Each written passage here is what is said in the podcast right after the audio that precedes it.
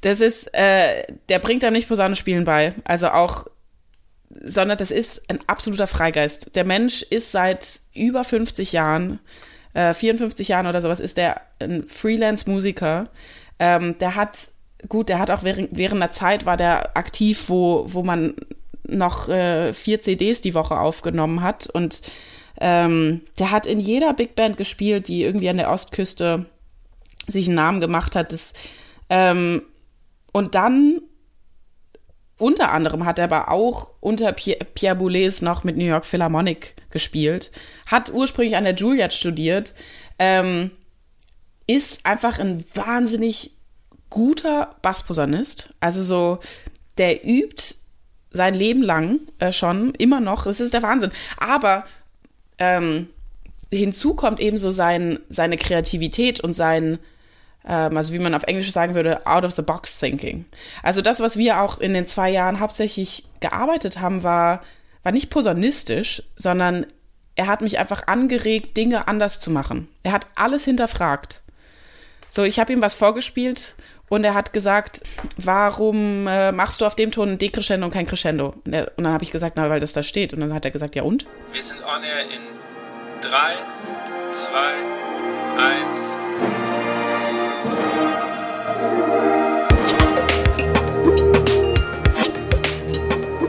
Herzlich willkommen bei On Air, dem Blasmusik-Podcast. Mein Name ist Andy Schreck und ich treffe mich mit Dirigenten, Komponisten, Musikern und Visionären aus der Welt der Blasmusik.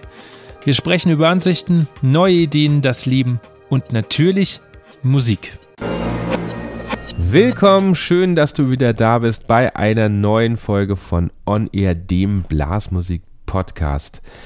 Du hörst es vielleicht, ich bin ein bisschen erkältet, aber das soll dem Ganzen keinen Abbruch tun. Bevor ich jetzt nun meine Gästin vorstelle, zuerst der Supporter. Und das ist wie immer kein geringerer als Buffet Grandport, Europas größtem Hersteller von Blasinstrumenten. Wenn du jetzt sagst, Instrumentenbau interessiert mich total und das wäre eigentlich ein Beruf, den ich so gerne erlernen würde, dann bist du genau richtig, denn an den beiden Standorten in Markneukirchen und Geretsried bildet Buffet Grandport seit Jahrzehnten das Handwerk des Holz- und Blechblasinstrumentenmacher erfolgreich aus.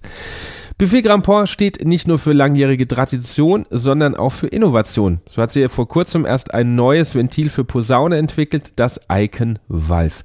Wenn du dich da draußen jetzt gerade angesprochen fühlst, dann schau einfach mal auf der Webseite www.buffetgrandportgroup.com, findet ihr auch in den Show Notes, mal nach, da findet ihr weitere Informationen und aktuelle Stellenangebote und da könnt ihr dann, wenn euch der Job des Instrumentenmachers interessiert, einfach eure Bewerbung direkt dahin schicken. Meine heutige Gästin ist Maxine Droglauer.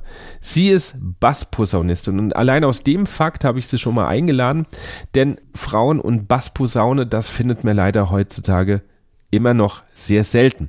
Und deswegen wollte ich auch von ihr wissen, wie das überhaupt kam, was das mit ihr vielleicht macht, wie es überhaupt mit der Frauenquote in der Musiklandschaft aussieht, speziell natürlich auch den Blechblasinstrumenten. Aber Maxine hat auch in New York studiert. Das heißt, wir sprechen auch über New York und Deutschland. Wir gucken uns die Musikszene an. Was ist da anders als bei uns? Wir reden generell über Stereotypen, über Stilvielfalt. Maxine ist eine der breit aufgestelltesten Musikerinnen, die ich kenne. Und natürlich ist sie eine Kreative durch und durch. Das werdet ihr relativ schnell merken. Mir hat das Gespräch unglaublich viel Spaß gemacht, vor allen Dingen, als wir im Nachhinein dann erst rausgefunden haben, dass sie tatsächlich auch gebürtig aus Wiesbaden kommt. Und wie ihr vielleicht wisst, habe ich ja jetzt ein Jahr lang in Wiesbaden, jetzt in Mainz gewohnt. Das heißt, wir werden uns früher oder später auch mal persönlich treffen. Aber ich will gar nicht länger reden. Ich wünsche euch jetzt viel Spaß mit Maxine Drucklauer. Meine heutige Gästin hat Posaune an den Hochschulen für Musik in Berlin und Hannover studiert. Ihren Master hat sie mit Schwerpunkt der zeitgenössischen Musik in New York an der Manhattan School of Music abgelegt. Dass sie sich nicht in eine Schublade stecken lässt, zeigt ihr breites Engagement. So spiele sie schon unter anderem als Aushilfen sowohl für die NDR Big Band, dem Jazzorchester Berlin, als auch für die Deutsche Oper Berlin oder dem Staatstheater Wiesbaden. Weitere große Orchester und Ensemble reihen sich da mühelos ein. 2017 gründete sie zusammen mit der Schlagzeugerin Vanessa Porter das Fusion-Duo, das sich auf zeitgenössische Literatur spezialisiert hat. Ich freue mich sehr, dass sie heute hier ist und sage herzlich willkommen, Maxine Droglauer. Hi, freut mich. Schön, dass du da bist. Fangen wir gleich an mit, dem, äh, mit der ersten Frage. Welches Musikstück hast du dir zuletzt vor dem Interview bewusst mal angehört? Angehört? Ja. Ähm, das war heute Frank Zappa Black Page. Okay. Warum? Ja, es, ähm, und zwar gibt es ähm, eine, ich muss ein bisschen ausholen, und zwar ähm, kreiere ich gerade verschiedene neue Recital-Programme mit und um die Bassposaune als Mittelpunkt. Ähm, das Ganze ist eigentlich für ähm, eine Bewerbung, aber das ähm, nehme ich jetzt doch ein bisschen ernster, als, als ich das ursprünglich gedacht hatte. Und ähm, ja, bin da ein bisschen äh, kreativ geworden und habe ein Recital-Programm, was ich plane für Klavier, Schlagzeug und Bassposaune. Und es gibt ähm, einen Bassposaunisten aus der Schweiz, Domenico Catalano, der hat mit seinem, der hat ein Trio mit zwei Schlagzeugern. Also ich muss auch dazu sagen, ich, mich fasziniert Schlagzeug. Ich wie man auch mit Fusion Duo gemerkt hat und so. Und äh, auch in meinem Masterabschluss habe ich ganz viel mit Drumset gemacht. Ähm, und dieses Trio um Domenico Catalano rum, die haben mit, ähm, also das ist Drumset, Mallets, also Vibraphon, ähm, und eben Domenico an der Bassposaune, die haben Frank Zappa, Black Page und noch zwei andere Tunes, haben die in einem Arrangement für dieses Trio schon aufgenommen. Und ich bin, ich kenne Domenico ganz gut und ähm, habe von ihm freundlicherweise jetzt mache ich hier quasi Schleichwerbung für einen anderen Bassposaunisten, aber ist schon okay, ähm, habe von ihm freundlicherweise da ein bisschen Material zur Verfügung gestellt bekommen. Und ähm, ja, wenn man das Black Page sich anhört oder wenn man das kennt, wenn man sich das dann auf Bassposaune vorstellt, das ist äh, ganz schön haarig. Also das ist, ähm, habe ich heute auch dann geübt eben, aber das habe ich mir zuletzt bewusst angehört, angeguckt und versucht in die Finger zu kriegen. Sehr cool. Äh, Blackpage sagt mir tatsächlich nichts. Ich bin bei Frank Zappa nicht so bewandert, bin ich ganz ehrlich. Ich äh, entdecke den jetzt erst langsam für mich. Ich habe da. Ich bisher geht mir ganz genauso, geht mir ganz genauso. Deswegen, ähm, ja. Und dann ist es halt umso cooler, wenn ein Kollege vorher schon sich damit beschäftigt hat, mhm. das Ganze in einem Arrangement auch schon aufgeschrieben hat und dann ist, ist die Hürde nicht mehr ganz so groß. Ja, Okay. Was mir auch nicht klar war bis vor kurzem ist, dass äh, Frank Zappa ja auch ganze äh, orchestrale Stücke geschrieben hat. Ich weiß nicht, ob du das weißt. Mhm. Und ja. Ja, das ist total faszinierend, weil der, ähm, also das ist so ein richtiger Do-it-yourself-Typ oder also so Autodidakt auch und ähm, hat sich dann, ähm, ich habe dann auch ein bisschen über ihn recherchiert, gerade gestern oder vergangene Tage und ähm, habe dann auch gelesen, dass er ähm, eins der ersten Stücke anscheinend der zeitgenössischen Musik, mit denen er in Berührung kam und die ihn dann total beeindruckt haben, war Edgar Varese. Und das ist halt lustig, weil ich ja das im Master alles studiert habe und dann quasi die Musikgeschichte, die man da dann durchkaut, ist alles ab ähm, 1900. Also es geht nur um 20. und 21. Jahrhundert. Und dann sind ähm, einem eben diese Begriffe wie Edgar Varese und Pierre Boulez und so weiter dann schon sehr vertraut. Und es ist umso cooler, dass so ein Rockmusiker da total drauf eingestiegen ist. Ja, also ich habe tatsächlich vor ein paar Wochen die, ich glaube, äh, Pierre Boulez war es, der Sachen eingespielt hatte von, von Zappa. Habe ich mir mal angehört. Mhm, ja, das, die haben zusammengearbeitet, ja. ja total abgefahrenes Zeug irgendwie. Aber cool. Ja. Cool. Ich würde gerne so ein bisschen von vorne bei dir anfangen. Wie kam Musik in dein Leben? Äh, meine beiden Omas haben mich zum Tag der offenen Tür in der Musikschule in Wiesbaden mitgenommen. Und äh, da war ich sechs.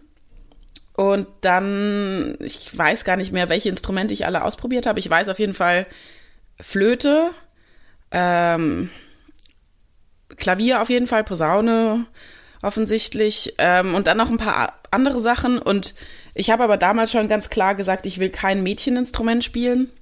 Warum? Das, ähm, wollte ich nicht. Keine Ahnung. Okay. Ich wollte nicht Geige spielen. Das war mir irgendwie total wichtig. Ähm, nicht das zu spielen, was die anderen schon spielen. Und dann wollte ich gerne, Klavier hat mich total fasziniert wegen dieser zwei Hände, zehn Finger Geschichte, mhm. die mich nach wie vor äh, sehr beeindruckt. ähm, genau, und dann wollte ich gerne Posaune und Klavier gleichzeitig anfangen. Also Posaune war auch, das war ähm, der Geschichte nach, war ich das einzige Mädchen im Raum und war auch die einzige, die einen Ton rausbekommen hat. Und dann war das ein sehr ähm, fördernder und fordernder Lehrer. Mhm. Und dann hat mich das irgendwie nachhaltig beeindruckt. War ja auch anscheinend die richtige Wahl. Anscheinend, ja. Sehr cool. Ich frage mich aber auch häufiger, wann man sich eigentlich, äh, ob und wenn ja, wann man sich eigentlich jemals so bewusst entschieden hat. Ähm, das, das, ist eine das gute kann Frage. Kann ich gar nicht so beantworten. Aber. Das weiß ich bei mir jetzt auch nicht. Also ich habe mit elf Trompete angefangen, ich habe mit vier Klavier gespielt, aber es gibt Aufnahmen, da war ich so zweieinhalb, drei, wie ich mit so einer Plastiktrompete halt schon überall stand und, und ähm, wenn irgendwo ein Musikverein gespielt hat, dann war ich da auch zwei Stunden nebendran gestanden und habe gedacht, ich spiele mit. Also, wow. keine Ahnung. Aber die richtige Trompete kam dann deutlich später irgendwie. Ja. Ja, gut, bei mir ist wirklich so, es kam die Musik kam durchs Musikspielen. Also mhm. meine Eltern sind keine Musiker und wir haben auch jetzt nie ähm, viel Musik gehört. Ähm, wir sind in Konzerte gegangen und sowas, wobei mit sechs geht man jetzt auch noch nicht in so viele Konzerte. Ähm, aber also so das wirklich das Musik, die Musik an sich kam auch erst dadurch, dass ich dann Posaune angefangen habe. Also das, da hatte ich vorher keine großen Berührungspunkte eigentlich. So größentechnisch ging das bei dir? Oder hast du mit, mit so einer kleinen Posaune angefangen? Ähm, nee, das ging. Ich war schon immer relativ groß. Bin es auch immer noch wahrscheinlich. Ähm, und ich erinnere mich, ich musste ein halbes Jahr dann warten, bis meine Schneidezähne, mhm. ähm, die bleibenden Schneidezähne da waren. Das war sehr quälend, weil ich wollte am liebsten direkt anfangen. Und dann habe ich, glaube ich, ähm, zu meinem siebten Geburtstag oder sowas schon meine erste Tenorposaune bekommen.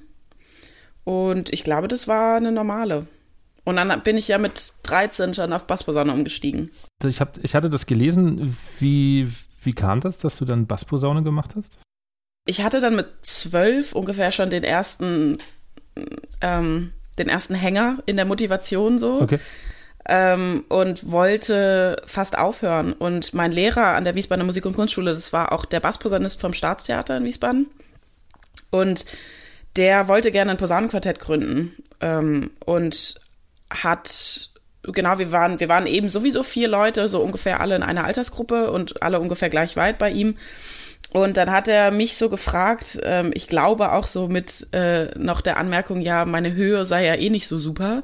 Na gut, ich war zwölf, also ja, wie gut sagen. die Höhe da sein soll, ist auch eh fragwürdig. Aber ähm, genau, ob ich Lust hätte, Bassposaune zu spielen und mysteriöserweise habe ich Ja gesagt. Und dann war es einfach so, dann, ähm, wir haben dieses Quartett ganz lange gemacht. Wir haben das, glaube ich, vier Jahre oder sowas. Dann immer jedes Jahr jung musiziert und so weiter. Und dann habe ich angefangen, eben in den Jugendorchestern zu spielen. Und ab dann hatte ich so diesen festen Platz an der dritten Posaune. Und irgendwie hat mir das Spaß gemacht oder macht mir auch nach wie vor offensichtlich Spaß. Ähm, und ich glaube, so je mehr ähm, Aktionen quasi auf der Bassposaune hinzukamen, desto klarer war das für mich, dass das jetzt auch einfach so mein Instrument ist. Dass ich gar nicht zurück zur Tenor gehe. Wann kam dann für dich die Entscheidung zu sagen, okay, ich mache das beruflich? Das weiß ich nicht mehr so genau. Also ich habe auch Schule und Musik relativ klar getrennt weil ich eben schon in, vor der Grundschule angefangen hatte und dann gab es natürlich im Gymnasium irgendwie diese Bläserklassen und so, aber das waren ja alles Leute, die dann dort angefangen haben. Also da war ich ja dann schon wesentlich weiter und ich habe auch so noch ziemlich viele andere Interessen außerhalb von Musik und habe mir dann so gesagt, okay, dann verfolge ich die quasi in der Schule und Musik ist außenrum. Ähm, und ich glaube so mit, also ich habe mit 18 Abitur gemacht und vielleicht so mit 17,5 oder so erst. Okay, so spät? Ja, es kam relativ spät, mhm. weil ich mich nicht entscheiden wollte. Also so, ich konnte auch die Möglichkeit sehen, andere schöne Sachen zu machen, aber. Zum Beispiel? Also ich bin, ich bin sprachenaffin oder ich habe damals ähm, wahnsinnig gerne Französisch gelernt und äh, mein anderes Hauptfach in der Schule war Geschichte und da habe ich mich total für interessiert und irgendwie sowas konnte ich mir vorstellen und ich war auch, ich war so ein kleiner Streber ähm, und habe sowieso irgendwie für alles relativ viel gelernt und dann war aber irgendwann klar, dass nichts außer Musik oder auch echt konkret Posaune spielen so mich so zufrieden macht. Also so das Lernen und so, das könnte ich mir alles drauf schaffen, aber so diese Zufriedenheit, die man irgendwie hat, ähm, wenn man spielt, die, die konnte ich mir nirgendwo sonst vorstellen. Und dann, und dann war es, und dann hatte ich erst noch so den Gedanken, ja, mach mal Musik zuerst, weil da ist es noch wichtig, jung zu sein. Und alles andere könnte man noch zur Not noch danach machen. Äh, kurze Frage, hattest du schon Geburtstag oder hast du noch? Du hast doch irgendwie jetzt auf Instagram, habe ich doch gesehen, du hast nach Locations gefragt, gell? ja, ich habe am Sonntag Geburtstag. Kommenden Sonntag. Äh, genau, ja. Also Okay. genau, in ein paar Tagen. Heute ist Mittwoch, genau. Heute ist Mittwoch, in ein ja. paar Tagen. Äh, Location schon gefunden? Nee, ich kann mich nicht entscheiden. Es gibt, Ah. Ich wohne in Berlin, es gibt viel zu viel. okay.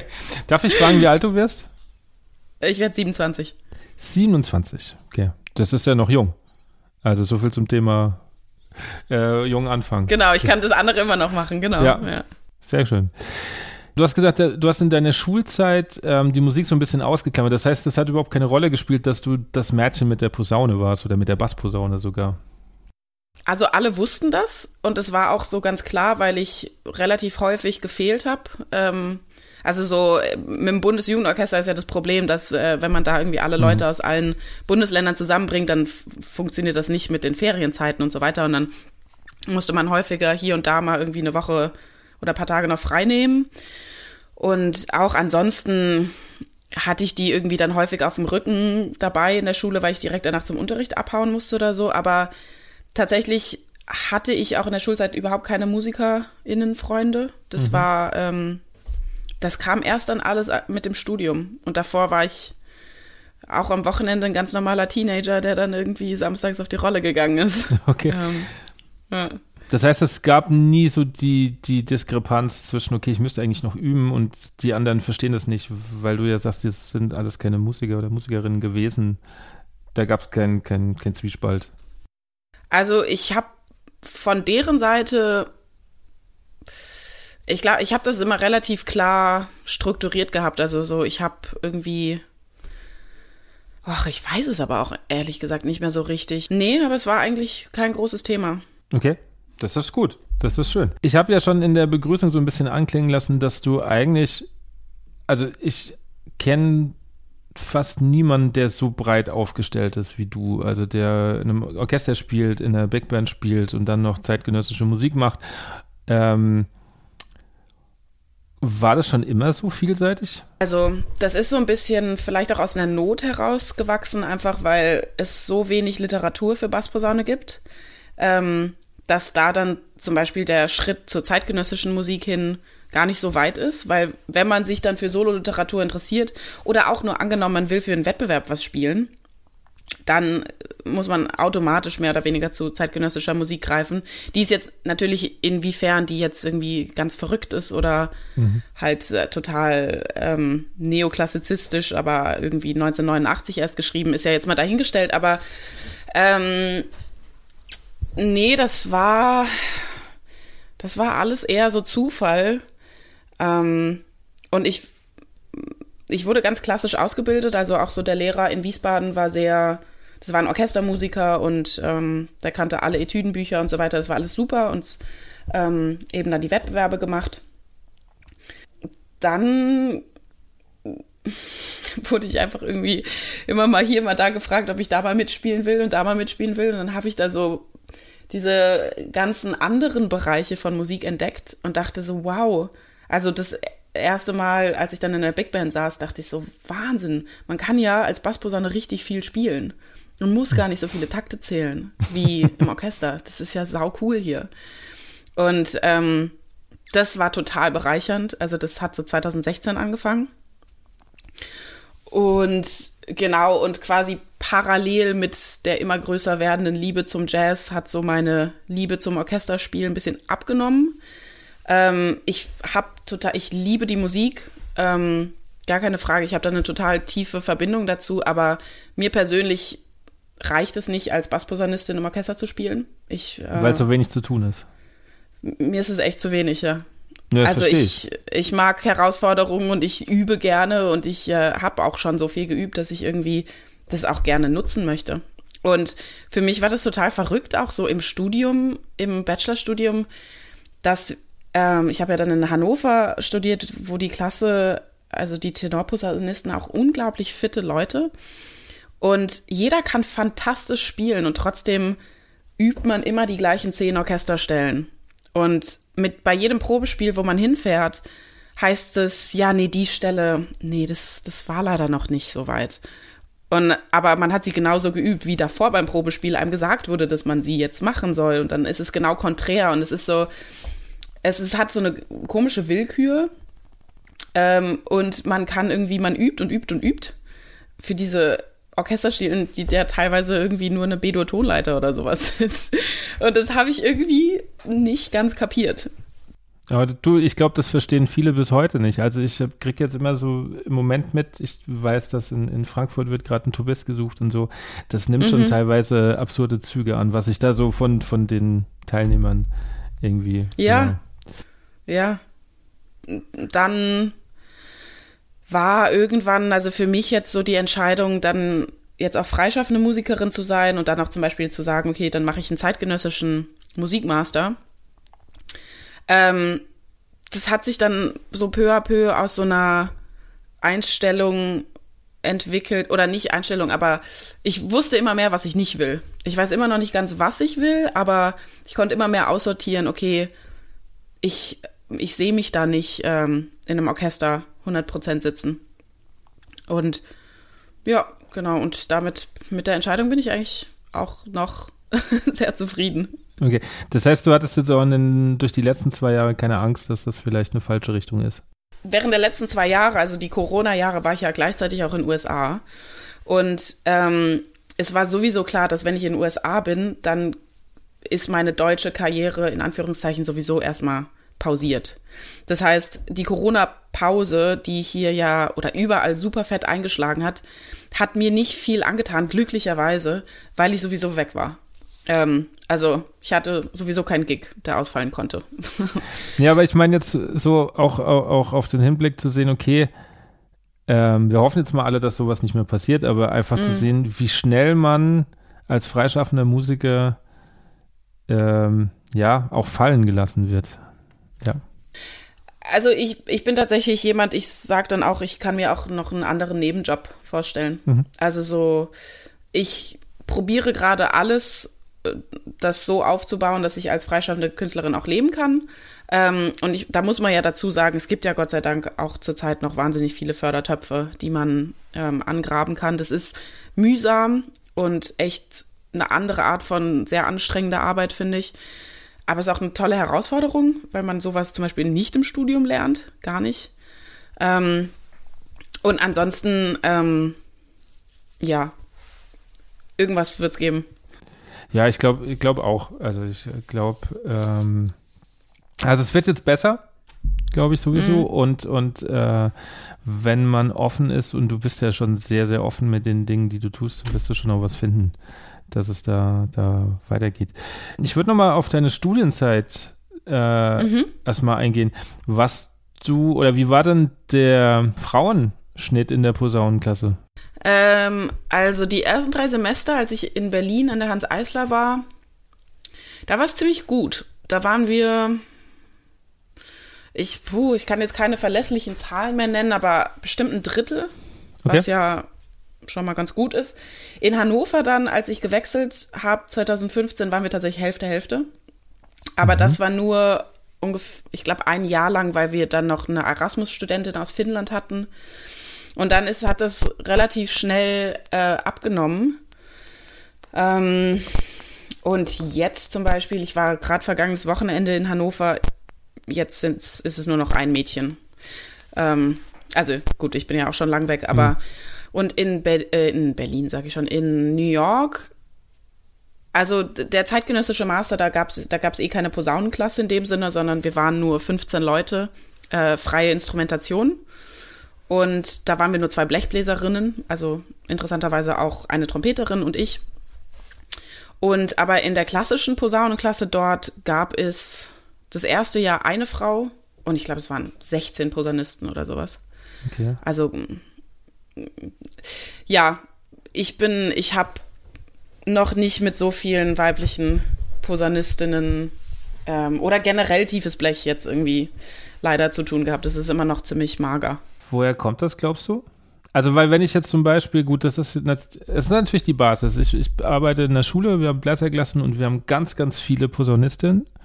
Und Mhm. wir haben mittlerweile ganz, ganz viele, die Tuba spielen wollen.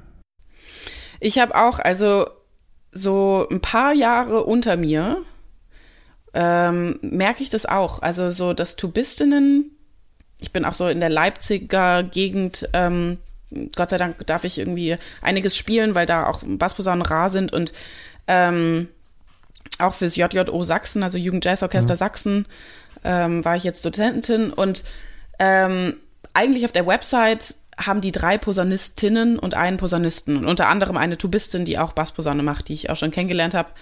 Ähm, woran es liegt, ich, oh, ich habe keine Antwort leider. Ähm, ich versuche sie zu finden und es wird auch in meinen Kreisen hier ganz, ganz viel diskutiert.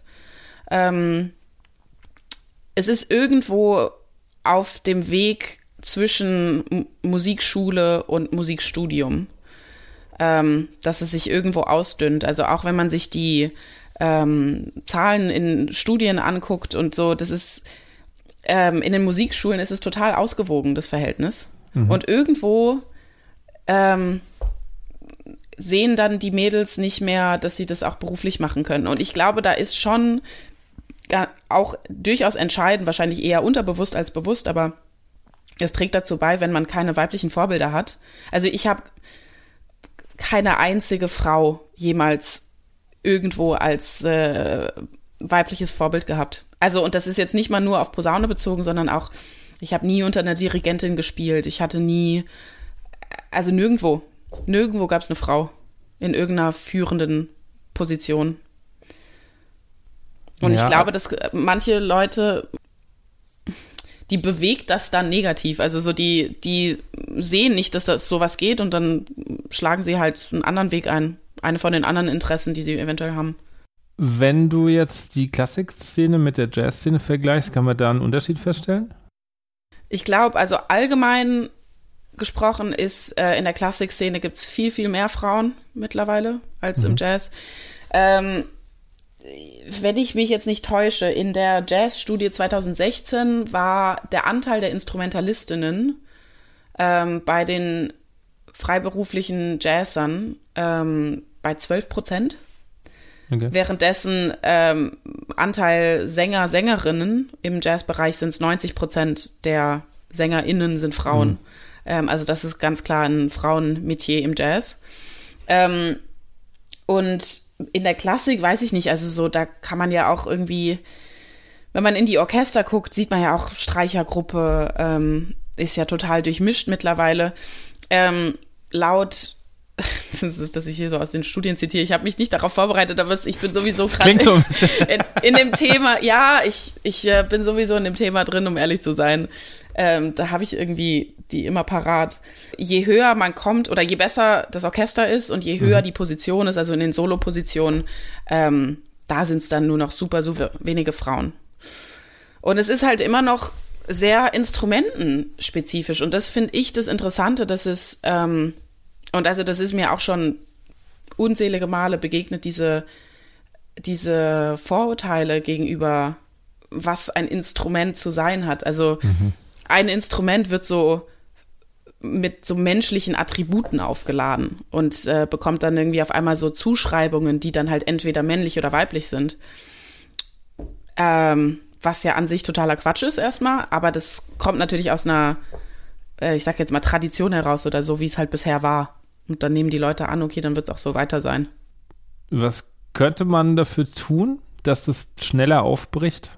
Ich glaube, Reprä Repräsentation ist ein ganz wichtiges Thema. Also, dass da, wo Frauen spielen, also erstmal denen überhaupt eine Bühne geben. Also ähm, jetzt zum Beispiel VeranstalterInnen oder auf Festivals oder sowas, dass man da wirklich gezielt drauf achtet, dass halt, also jetzt zum Beispiel mal im Jazz-Kontext gesagt, dass da Bands ähm, dann auch vertreten sind, eben mit weiblichen äh, Front, Frontmusikerinnen und ähm, dass man da nicht nur ein Line-up hat von lauter weißen Männern. Sorry. Mhm. Das, ähm, das ist irgendwie, da ist die Zeit abgelaufen für, finde ich. Ähm, und ich finde, das kann man durchaus von VeranstalterInnen irgendwie auch verlangen, dass, ähm, dass man das auch berücksichtigt. berücksichtigt.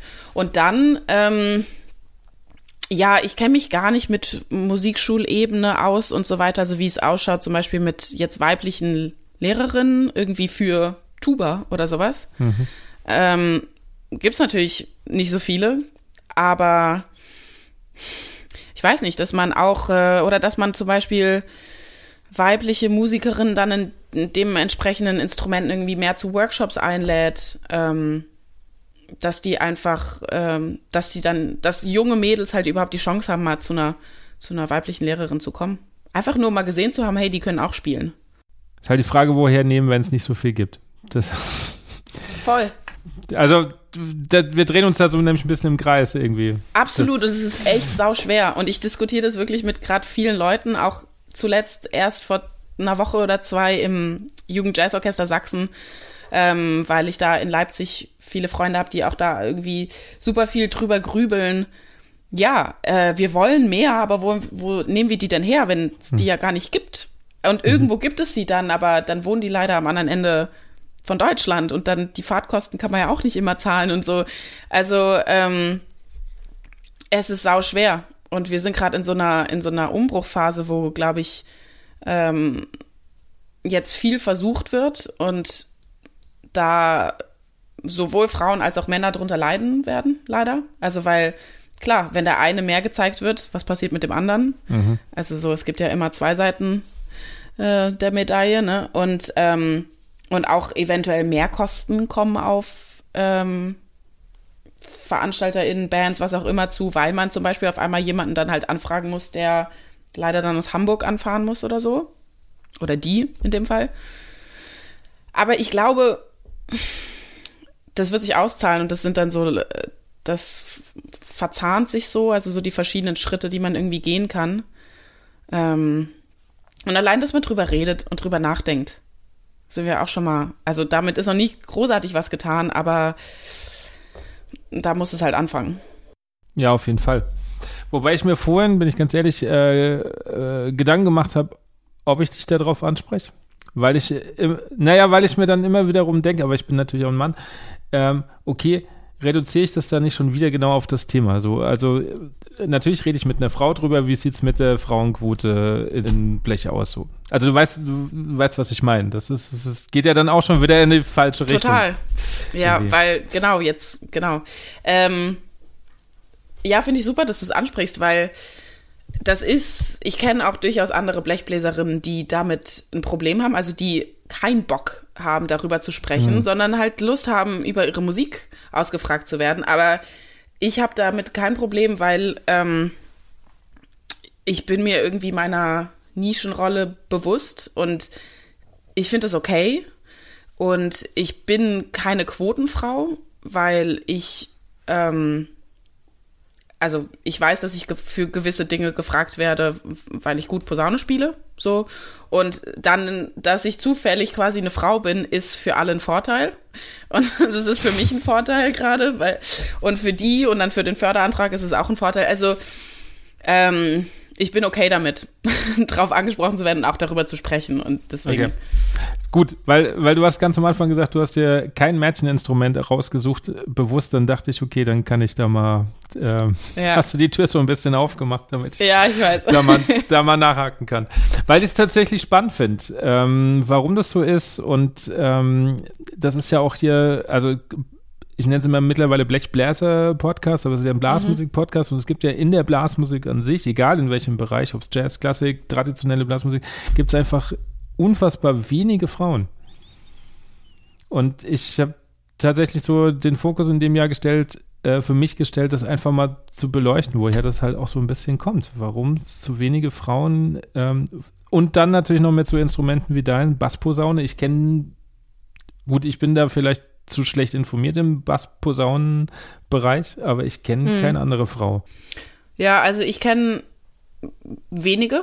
Also in Deutschland kenne ich noch, ich glaube, zwei andere. Aber ich, Mhm. ich, es gibt bestimmt noch ein paar mehr.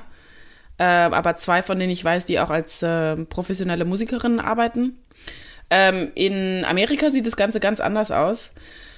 Und also ich habe, ich muss schon sagen, ähm, ich habe schon auch Erfahrungen gemacht, irgendwie dann mit Herren meines Fachs, wo ich wirklich nur noch den Kopf schütteln konnte, weil ich so dachte, ihr entsprecht allen Vorurteilen, die man irgendwie gegenüber unserer Sippschaft haben könnte.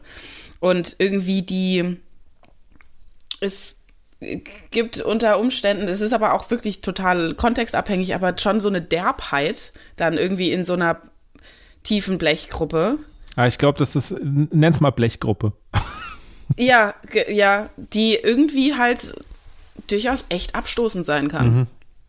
Und die ist nicht nur abstoßend für Frauen, sondern die, ich kenne auch Männer, die sagen, ey, ich habe gar keinen Bock auf dieses Ja. Gelaber und dieses Biergesaufe und dieses sich ne, zur Schau Ja. stellen und so weiter, dieses Gegockel. Ähm, und es gibt jetzt zig Gruppen, die nicht so sind.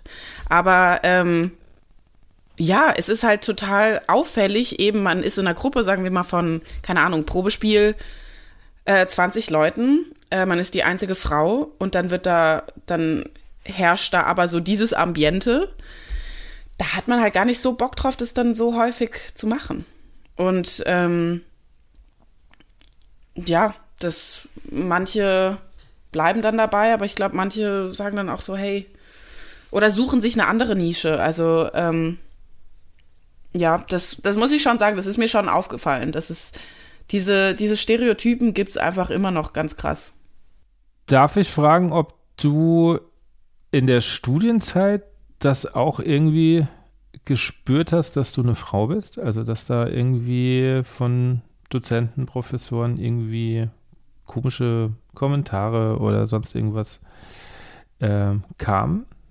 Mm, nee, Gott sei Dank nicht. Mm, Ich bin auch gut im Verdrängen, aber da tatsächlich nicht. Ich habe es eher insofern gespürt, als dass ich, ähm, ich würde schon sagen, dass ich anders spiele als jetzt eine, als ein Orchester-Bassposaunist oder Bassposaunistin.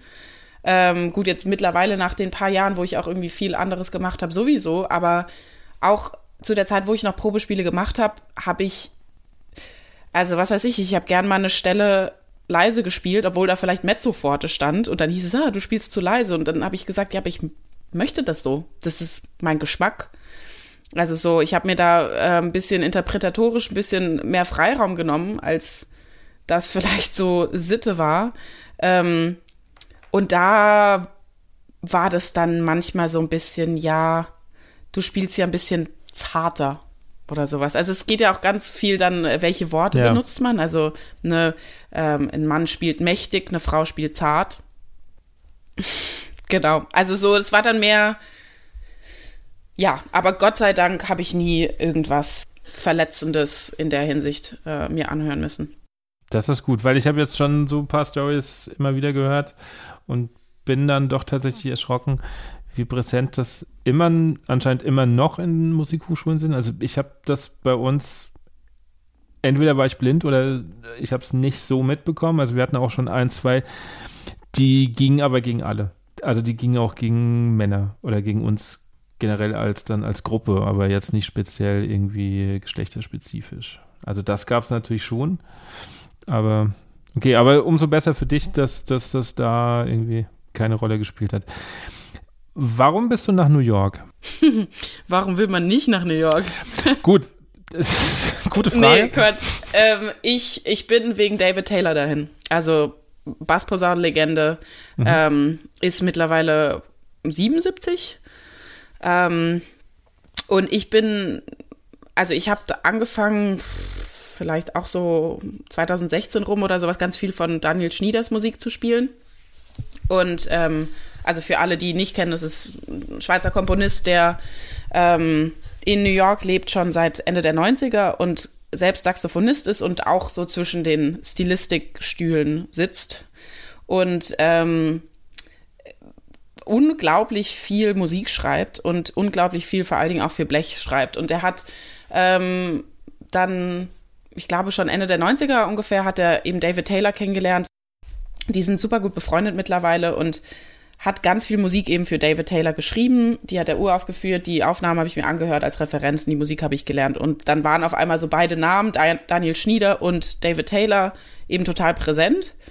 Und ähm, dann hatte ich einfach Glück und es kam so eins zum anderen. Und ich habe ein Projekt 2018 ähm, im SWR Saarbrücken mit der Blechgruppe da gespielt. Die hatten so ein ähm, nur so ein Blechkonzert, wo sie Daniel Schnieder eingeladen haben und ich habe Aushilfe für die Bassposaune dort gespielt und habe Daniel kennengelernt dadurch und habe dann, als es eben so darauf hinlief, dass ich meinen Bachelor langsam mal spielen sollte, ähm, habe ich mir dann so überlegt, ja, Mist, was mache ich denn jetzt? Also so, ich wusste, ich bin noch nicht fertig mit dem Studieren.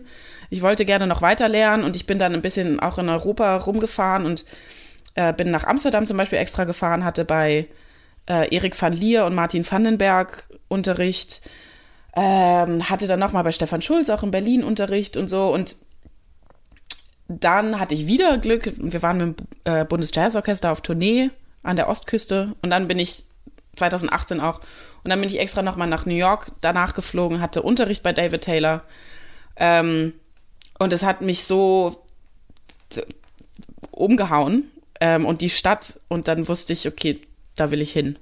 Und dann hatte ich nur Plan A. Und dann habe ich darauf hingearbeitet, genau. Okay. Was war in seinem Unterricht so wow? Das ist, äh, der bringt einem nicht Posaune spielen bei. Also auch, sondern das ist ein absoluter Freigeist. Der Mensch ist seit über 50 Jahren, äh, 54 Jahren oder sowas, ist der ein Freelance-Musiker.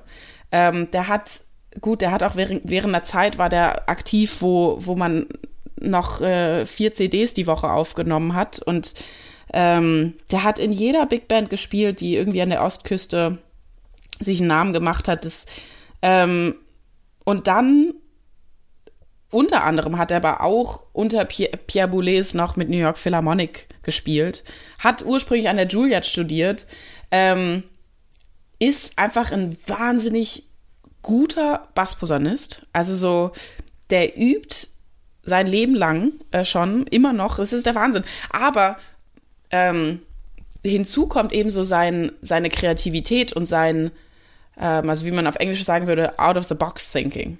Also das, was wir auch in den zwei Jahren hauptsächlich gearbeitet haben, war, war nicht posaunistisch, sondern er hat mich einfach angeregt, Dinge anders zu machen. Er hat alles hinterfragt. So, ich habe ihm was vorgespielt und er hat gesagt, warum äh, machst du auf dem Ton ein Decrescendo und kein Crescendo? Und, er, und dann habe ich gesagt, na, weil das da steht. Und dann hat er gesagt, ja und?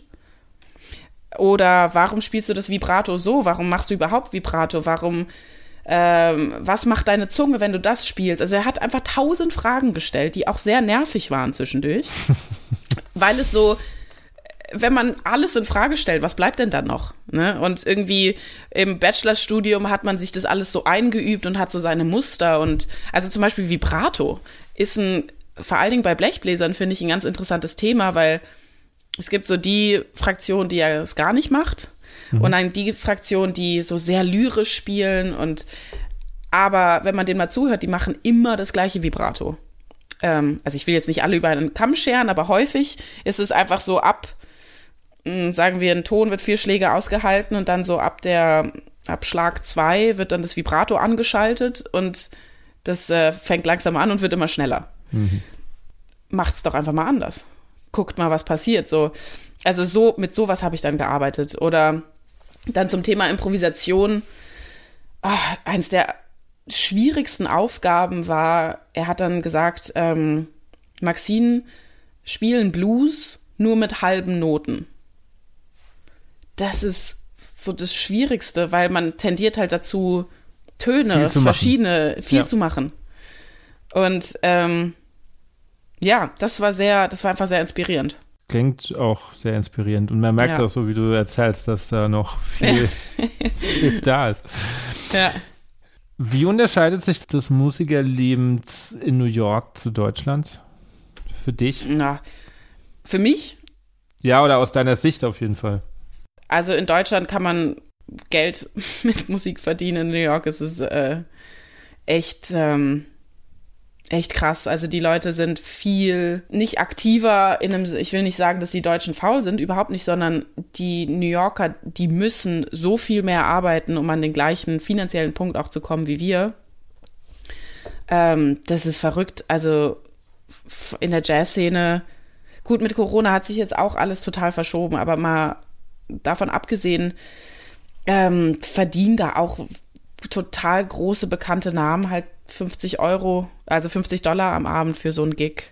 Äh, aber die spielen dann eben drei Gigs. Ähm, mhm. Wir spielen halt einen. die Szene dort ist so viel größer und es gibt so, so, so viele mehr Leute, ähm, dass jeder viel krasser am Start ist. Also so, da wird überall hingegangen und da wird weitergeübt und die nächste Band gemacht und so, weil sonst wer nicht gesehen wird, wer nicht spielt, der gerät in Vergessenheit. Und hier in Deutschland, also in manchen Städten, habe ich schon das Gefühl, dass, ach, da kann man auch mal kurz, sich mal kurz so ein bisschen äh, entspannen. Und man ist aber Gott sei Dank trotzdem die einzige Bassposaunistin hm. und äh, wird dann trotzdem wieder angerufen. Ne? Und das würde da, ist da schwieriger. Da muss man echt dranbleiben. Okay. Hast du das Gefühl, wir sind bequemer? Also wenn ich zum Beispiel jetzt höre, okay, da gibt es große Namen, die spielen für 50 Dollar. Wenn du hier anfängst, äh, irgendwie 50 Euro zu nehmen, dann kommen 20 andere, die dich erstmal anschreien und sagen, du machst die Preise kaputt. Nee, mit bequemer oder weniger bequem hat es nichts zu tun, sondern wir haben halt das Glück, dass wir in Deutschland auch innerhalb dieses Systems mit Sozialversicherung und hm. dieser Absicherung und jenes und irgendwie einem ähm, gut, wir haben keine ähm, Tarifverträge jetzt in der freien Szene oder sowas, aber es gibt schon einen Konsens ähm, darüber, was gezahlt werden sollte. Und es gibt ja mittlerweile auch, was weiß ich, die Deutsche Jazz Union und das DOV und so weiter, die sich schon um die Belange der MusikerInnen kümmern. Und das ist, äh, das ist ja keine Frage von Bequemlichkeit, sondern einfach nur, unsere Arbeit ist ja auch was wert. New York war, glaube ich, schon immer so ein Sonderding, weil es, weil das so dieser Magnet war für, also vor allen Dingen für die ähm, Jazzmusik. Also das, so, das war immer so dieser Hotpot, wo sich alles entwickelt hat und ähm, ja gut, und dann Amerika halt jetzt, brauchen wir jetzt kein Fass aufmachen, so mit äh, Sozialversicherungssystem hm, und so weiter. Ja. Also ich finde das vollkommen so richtig, dass auch in Deutschland dann MusikerInnen sich halt anpassen an den anderen Metiers, die es gibt und irgendwie, was es da für Löhne gezahlt werden und sich nicht an New York orientieren sollten oder so. Wie hat dich deine Zeit in New York nicht nur musikalisch, sondern vielleicht auch menschlich verändert? Also ich, hab, ich hatte vorher immer ein Problem zu sagen, dass ich Deutsche bin, äh, weil ich das, ich finde es in so einem europäischen Kontext fand ich das irgendwie schwierig. Ähm, weil geschichtlich gesehen irgendwie habe ich mich immer so gefühlt, als ob es jetzt nicht so viel gäbe, worauf man stolz sein könnte. Ähm, okay. Beziehungsweise ich habe mich einfach immer als Europäerin identifiziert. Ich bin wahnsinnig viel gereist und also auch mit meinen Eltern und dann durch die Jugendorchester und so weiter. Und in Amerika habe ich dann einfach bei so manchen Sachen musste ich quasi einsehen, okay, du bist einfach deutsch. Also ähm, was weiß ich, meine Liebe für Birkenstock und Pumpernickel oder so, die hat einfach nicht nachgelassen, ja. Ähm, und also das war eine lustige Erkenntnis einfach für mich selbst, so dass ich ähm, zum ersten Mal so wirklich gesagt habe, äh, auch so zu Amerikanern, ja, so ich bin Deutsche, kann ich auch nichts ändern, mein Akzent ist da, sorry. Ähm, und ansonsten es macht was mit einem, mal eine Zeit lang in so einer riesigen Stadt gewohnt zu haben und so mit diesem Dauer, Dauer-Pace, Dauer-Input konfrontiert zu sein. Aber auch da muss ich sagen, da hat Corona jetzt auch, ähm, hat da ja auch ordentlich eingeschlagen. Also ähm, da war es zwischendurch auch ganz schön ruhig für New Yorker Verhältnisse. Aber ansonsten, glaube ich, bin ich schon noch ungefähr die gleiche wie vorher. Und musikalisch? Ja, musikalisch traue ich mich viel mehr. Also das liegt auch am Studium auf jeden Fall, weil wir haben da halt total verrückte Sachen gespielt. Also so Graphic Score Musik mit freier Instrumentation und dann kriegst du dann nur so ein PDF vorgelegt mit ein paar Strichen drauf und du musst aber sieben Minuten darüber spielen.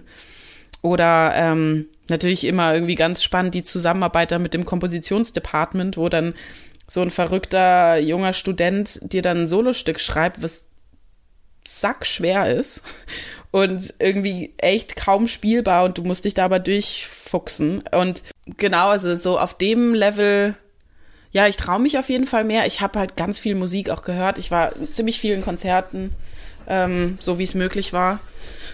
Und ähm, hauptsächlich Jazzkonzerten oder neue Musikkonzerten, also wenig, am Anfang ein bisschen Klassik auch, aber dann immer weniger. Und Genau, also so die, deren, dadurch, dass die so viel spielen, die MusikerInnen dort, haben die irgendwie noch eine größere Palette an, an Sounds und an Emotionen, die sie irgendwie transportieren können. Weil du gesagt hast, abgefahrene zeitgenössische Musik und Sacken schwer. Also im Studium musste ich oder durfte ich, musste ich, je nachdem, wie man das jetzt sehen will, ein ähm, paar, paar ähm, Projekte spielen die teilweise auch, ja, erinnere ich mich auch noch an Stellen, die, die habe ich Wochen geübt und dann kommt hinterher, ja, ist nicht so wild, spiel einfach, es muss nur ungefähr das und das sein. So, das ist so das eine, wo, womit ich mir so ein bisschen Schwierigkeiten habe. Und dann natürlich auch, ich finde es als hörender Mensch immer schwerer, den Zugang zu finden, als wenn ich den spiele. Geht dir das auch so? Ja, ähm, das hängt aber auch jetzt ganz krass von der Art von moderner Musik ab. Also es gibt ja, ähm, es gibt ja auch innerhalb der zeitgenössischen Musik so total verschi verschiedene Strömungen. Ja, ja. Also ähm, und da habe ich auch durchaus sehr ähm, unterschiedliche Meinungen. Also ich tue mich auch total schwer so mit diesem neuer Komplexität Sachen. Ähm, vor allen Dingen, ich bin auch, aber ich glaube, das liegt eher an meiner faulen Natur, dass ich, ich, ich tue mich wahnsinnig schwer, irgendwie mit so einem Notentext zu lernen. Da habe ich gar keine Lust drauf. Also dann irgendwie als Posaunist dann ein Doppelsystem zu lesen äh, und dann, äh, das ist, oh, das ist, also mittlerweile lese ich am liebsten gar keine Noten, ehrlich gesagt mehr. Also so, ich habe am liebsten gar nichts mehr vor mir. Ähm, und was das jetzt, was das Zuhören angeht, ähm, also, wenn ich Konzerte veranstalten würde oder auch wenn ich jetzt zum Beispiel so neue Programme plane, dann würde ich immer berücksichtigen, dass man Kontext gibt, dass man was darüber erzählt. Also, ähm, und ganz wichtig, dass man die Konzerte nicht zu lange macht. Also so neue Musik maximal eine Stunde. Weil das ist, das ist eine andere Art von Herausforderung, finde ja, ich. Definitiv. Und also mir, die sich wirklich damit beschäftigt, ich ich krieg da irgendwann mit Platz der Schädel. Ähm, und entweder brauche ich dann eine Pause oder Finito von Konzert oder halt jemand sagt mir, hey, da und darum geht's und irgendwie das ist, ich, ich stehe auch drauf, wenn die, wenn die Spielenden selbst ähm, irgendwie was Persönliches da erzählen. Also kann man ja alles Mögliche machen und es ist auch in meiner Erfahrung, wir haben damals mit, als ich mit Vanessa gespielt habe, haben wir auch immer moderiert unsere Konzerte. Und es war total schön zu sehen, wie das den Leuten echt so ein bisschen die Angst vor der neuen Musik genommen hat, die wir in unserem Programm hatten. Und was wir für Feedback dann vom Publikum bekommen haben. Und also ich kann nur für mich sagen, ich finde es mittlerweile total angenehm, zwischendurch zu moderieren, weil ich dann kurz so den Kopf wieder frei krieg. So, dann komme ich kurz wieder vom Notentext weg, meine Lippen entspannen sich, ich kann irgendwie mal kurz so ein bisschen locker sein, mal einen blöden Witz reißen und ähm, dann geht's weiter so. Und das finde ich manchmal in zeitgenössischer Musik wird es so unglaublich ernst genommen, alles. Mhm. Aber das ist bei klassischer Musik auch so. Das ist ja, das ein bisschen zu ernst. so, das Leute, bitte, setzt euch mal ein bisschen Shep hin und trinkt mal ein Bier oder so. Also, jetzt bin ich hier wieder bei Stereotypen der Blechgruppe, aber ähm, ja. Ja, also da hätte ich, da hätte ich ein paar Vorschläge, wie man auch wie man das alles irgendwie ein bisschen lebhafter. Aber das ist total könnte. spannend. Ich hatte jetzt schon einige ähm, Orchestermusiker auch hier und von vielen, ich will nicht sagen von allen, aber von vielen kommt genau das. Dieses es ist alles zu ernst. Äh, ich hatte vor ein paar Wochen äh, einen Solotrompeter, der auch gesagt hat, es geht nicht mehr darum, wir gehen raus und haben Spaß, sondern es geht nur noch darum, es muss möglichst perfekt sein. Und ich finde es so erschreckend, weil das einfach von der Idee des Musikmachens, wo wir alle herkommen, weggeht. Also ich fand das total erschreckend, als ich damals noch in Hannover gewohnt habe und ich hatte einen Mitbewohner, der ist Cellist und der gewann dann damals eine Stelle. Nein, das war ein Zeitvertrag oder so. Und auf einmal sagte er nur noch, ah ja, heute Abend habe ich Dienst. Vorher ist er mal zu Proben gegangen und hatte eine Vorstellung, hat eine Vorstellung in der Oper gespielt, bla bla bla. Und auf einmal hat er nur noch Dienst. Und das, das fand ich doof. Also ich will doch keinen Dienst haben. Ich habe doch immer noch einen der schönsten Jobs der Welt. Also auch als Orchestermusiker. Also ich habe ja auch, als ich in Hannover in der Oper gespielt habe, ich spiele, ich darf eine Opernvorstellung spielen und das ist ein Job. Dafür werde ich bezahlt. Das ist doch der Wahnsinn. So, das ist doch kein Dienst. Also mir ist es immer noch ein Rätsel. Ich weiß, was du meinst, aber ich kann die andere Sicht mittlerweile auch so ein bisschen verstehen. So, wenn halt dieser ja. Druck da ist, dann verlierst du halt echt den Spaß dran. Schwierig, aber ich. Ja, vor allen Dingen an den Solo-Positionen natürlich. Ähm, und ich, ja, nee, ich kann das auch, ähm, ich kann mir das schon, ich kann das nachvollziehen, aber für mich ist es so nicht. Ja, so soll es auch vor allen Dingen nicht sein. Ähm, du hast gerade, als du so ein bisschen erzählt hast, ähm, spannenderweise gesagt, du wärst faul, um Notentext zu lernen. Ganz am Anfang hast du gesagt, du übst gerne. Wie passt das zusammen? ich übe gerne und ich lerne auch gerne neue Sachen. Also wie zum Beispiel heute das Frank Zappa Black Page. Aber ich, ähm, also wenn ich meine mit faul, was Notentext lernen angeht, also damit meine ich jetzt so wirklich dieses sehr ähm, penibel aufgeschriebene, die, sehr penibel aufgeschriebene neue Musik. Also da gibt es so ein paar Stücke für Posaune, die dann äh, da gibt es dann irgendwie eine Zeile, die hat dann die Angaben für den Plunger-Mute. Und dann gibt es eine Angabe, das ist dann die Vokale, die man dann noch bei den Multiphonics spielt. Und das alles so einzeln da ausklamüsert, dass man einfach unglaublich lange braucht. Ähm, und dann noch so mikrotonal und schieß mich tot. Ähm, da bin ich so ein bisschen faul. Gut, das kann ich nachvollziehen. Ja, okay. Das, dann verstehe ich. Aber ansonsten so, also ähm, Seiten mit viel, mit viel schwarzen Strichen drauf, die schrecken mich jetzt erstmal nicht ab. So, das, da habe ich dann schon Bock drauf. Wie sieht generell so dein Tag aus, deine Routine? Oder gibt es die nicht? Äh, gerade. Uh, können wir zum nächsten Thema gehen? Wurden der Punkt nee, getroffen? Ich bin, ich, ja, nee, ist, ähm, ich bin gerade noch in so einer Phase, wo ich, also so seit Mitte Januar ähm, ich habe mich Anfang Januar hingesetzt und irgendwie alle Fördermöglichkeiten und Bewerbungsmöglichkeiten gecheckt, die es irgendwie jetzt so in den nächsten zwei Monaten gibt und gab. Und ähm, habe da auch tatsächlich relativ, also alles, was ich mir vorgenommen hatte, habe ich auch eingeschickt und so weiter. Aber das ist, wie ich schon eben gesagt habe, so diese Förderanträge schreiben oder sich generell überlegen, so, wer bin ich eigentlich und was will ich machen?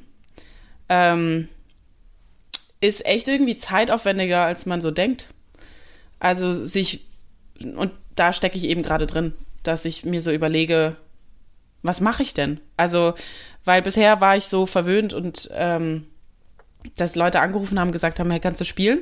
Und dann bereite ich das vor. Und das hat eben jetzt auch mit Corona irgendwie von Dezember bis jetzt, ich bin, ich jammer hier auf sehr hohem Niveau. Also das sind jetzt drei Monate, wo ich mal ähm, weniger zu tun hatte, einfach was Konzerte spielen angeht. Aber ähm, auf einmal ist man dann so auf sich zurückgeworfen und übt dann so vor sich hin und hat dann nichts mehr konkret vielleicht vorzubereiten für irgendein Konzert und dann fragt man sich so, was ist denn, was will ich denn wirklich spielen? Und ähm, genau, also ja, und ich habe auch tatsächlich angefangen zu unterrichten vor einem Monat ungefähr. Ähm, so, das kam jetzt noch zur Routine dazu und ansonsten, genau, bewegt es sich zwischen ähm, die Jobs erhalten, irgendwie ein bisschen neue Musik lernen, ähm, mal das eine oder andere vorbereiten, unterrichten und irgendwie ganz viel Gedanken machen, wo die Reise hingeht. Beim Unterrichten, ähm, wie muss ich mir das vorstellen? Eher Anfänger oder schon eher Studenten? Oder irgendwas in der Mitte? Irgendwas in der Mitte. Also zwei davon auch leider nur online, was ist, was auch echt tricky ist. Mhm. Ähm, je nach Equipment, ne? Ähm, aber die, also alle, ein Anfänger, ich habe fünf Schüler, ein Anfänger und der Rest eigentlich Leute, die so mehr oder weniger schon die Posaune bedienen können. Ähm, und also auch zum Beispiel einen, der, ähm, den unterrichte ich jetzt morgen das erste Mal, auch, aber der äh, ganz konkret Fragen zu Daniel Schnieders Musik hat, ähm, wo ich ja mittlerweile schon ziemlich viel gespielt habe und auch persönlich mit Daniel gut befreundet bin und so und da, glaube ich, einen ganz guten Zugang zu seiner Musik habe und ähm, der hat das irgendwie mitbekommen und möchte konkret dazu was lernen. Und das finde ich cool. So, da habe ich dann, da habe ich richtig Spaß dran, weil damit habe ich mich in den letzten Jahren viel beschäftigt und das weiterzugeben ist, ist cool. Okay, was ist dir bei den anderen Schülern wichtig zu vermitteln, wenn du unterrichtest? Ähm, ganz wichtig tatsächlich, so ganzheitlich, dein Körper ist dein Instrument das klingt so ein bisschen esoterisch, aber ist es überhaupt nicht, weil vor allen Dingen Bassposaune ist ein sehr schweres Instrument und es ist einseitig und man macht sich viel kaputt. Ähm, deswegen, also so eine äh, Haltung, äh, Atmung, ähm, irgendwie vorher mal kurz warm machen, nicht so, man kommt noch auf dem Fahrrad hin, angedüst, irgendwie tierisch verschwitzt und alles so verkrampft und dann spielt man einen Ton. Das kann meiner Meinung nach nicht gut funktionieren. Oder also für eine Weile. Und wenn du Glück hast, vielleicht für immer, aber es kann auch tierisch in die Hose mhm. gehen. Was machst du dafür?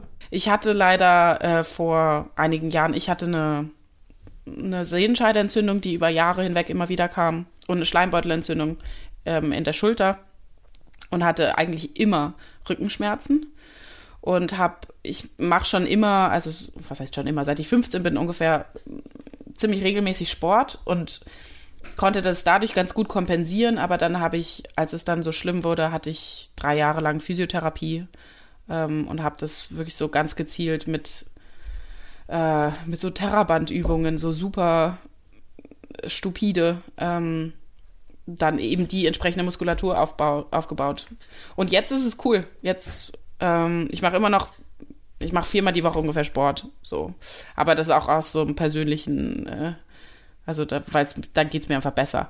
Aber ähm, es hilft auch einfach beim Spielen, weil für mich, ich finde ganz, ich finde ganz wichtig, dass ich mich bewegen kann. Also wenn ich spiele, also vor allen Dingen in freieren Kontexten oder Improvisation oder auch bei Schniedersachen, so ich muss da irgendwie mitgehen.